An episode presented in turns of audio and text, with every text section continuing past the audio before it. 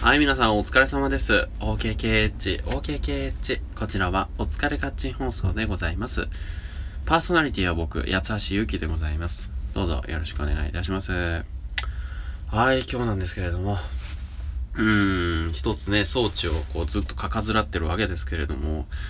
あのね、まあいろいろ考えることあるわけですよね。こうやりつつやりつつやってるんですけど、時間が経つのが早い早い。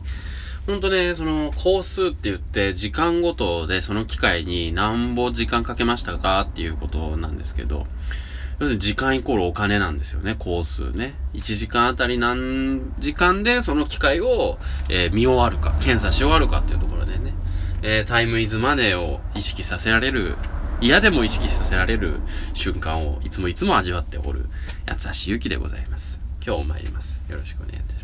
一発目なんですけれどもね、はい、行きます。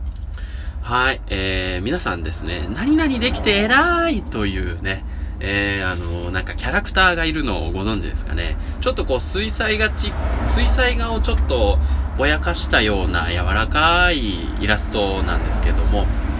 皇帝ペンギンの、こう、あの、赤ちゃんっていう設定でですね、あの、ほわほわっとした、あの、皇帝ペンギンの、あの、体が灰色で、頭真っ黒で、みたいな感じなんでど、えー、皇帝否定の皇帝ペンギンちゃんなんですね。ということで、こう、人生、何々できて偉いっていう、とっても小さなことを褒めてくれる、えー、赤ちゃん、皇帝ペンギンの赤ちゃんなんですよね。だから、例えば僕が今日会社に行来ましてって言ったら、会社に行けて偉いみたいな感じで、こう、朝起きて偉いみたいな感じでね、いろいろこう褒めてくれるんですよね。だからその皇帝ペンギンの赤ちゃんによって、人生いろんなことできて、あ、自分偉いんだみたいな。あ、これできたっていう、すごい当然のことのようにやってるけど、これが実は、ちゃんと自分できることなんだっていうね。だから、なんだろうな。まあ、いろいろへこむ、へこむこともあるけれども、できていないことばっかりに目を向けるんじゃなくて、皇帝ペンギンちゃんのように、えできていることにもスポットライトを当てていこうという素晴らしいキャラクターがおりますので、要チェックやでというお話でございます。えー、そう、可愛いんですよ。ルルテアさんというね、あの作者の方いらっしゃって、ツイッターにも、あの、たくさんイラスト上げてらっしゃいますので、横島エナガとか、なんかいろいろ、あの、大人の皇帝ペンギンさんとか、他にもキャラクターがいるので、そちらも要チェックやで、というところです。まあ、これで、あの、いつもは5分引っ張るわけなんですけども、2本目いきますので、よろしくお願いします。はい、2本目でございます。えーとですね、街で知り合いに会った時に声かけるか問題ってい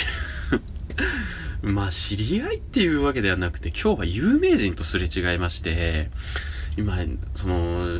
B モンスターのね、ボクササイズやってるんですけども、その、ボクササイズやってる時に、こう、真ん中でね、えーみんなをガンガン率いてくれる、わーって、やるぜやるぜお前らつついてこいよみたいな感じでこう、引っ張ってってくれるね、スターみたいな存在がいるわけですよ。パフォーマーって呼ばれる人なんですけど、その人と、まあ、地下鉄降りた時偶然すれ違いまして、で、えっ、と、ちょうど、あれかな改札口の辺だったかな？さってこう、歩いてきたから、わっと思ったんだけど、ここで声かけるのはどうかなと思って、びっくりした素振りをして、もうそのまま、こう歩いて行ってしまったんですけど、やっぱりタイミング的にそこで声かけるのはないですよね。うーん、だから、なんだろうな、その、嬉しさがありましたけども、人間やっぱり、こう、一人で歩いてる時ってすごく無防備なもんじゃないですか。だから、自分だって、こう、どんな顔で歩いてるかって、自分でちょっと気合い入れた顔で歩く。いつでもこう、満面の笑みで歩いてる人がいたらちょっと怖いわけじゃないですか。だからこう、やっぱオンオフあるので、えーそういうオフの状態のね、人には、あんまり話しかけなければ、話しかけない方がいいのかなっていう時もあるんだなっていうことが分かりました。はい、オーバーしました。ちょっとね、前置きが長くなってしまいすいません。まあでも本当にね、その、なんだろう、レディー、レディーゴーのその、あの、準備ができてない状態で人に街で、街の中で話しかけられると本当に焦りますから、えーあの、自分の場合を想像してね、えーそういう時は考え、あの、行った方がいいのかなって思いました。思いやりですよね。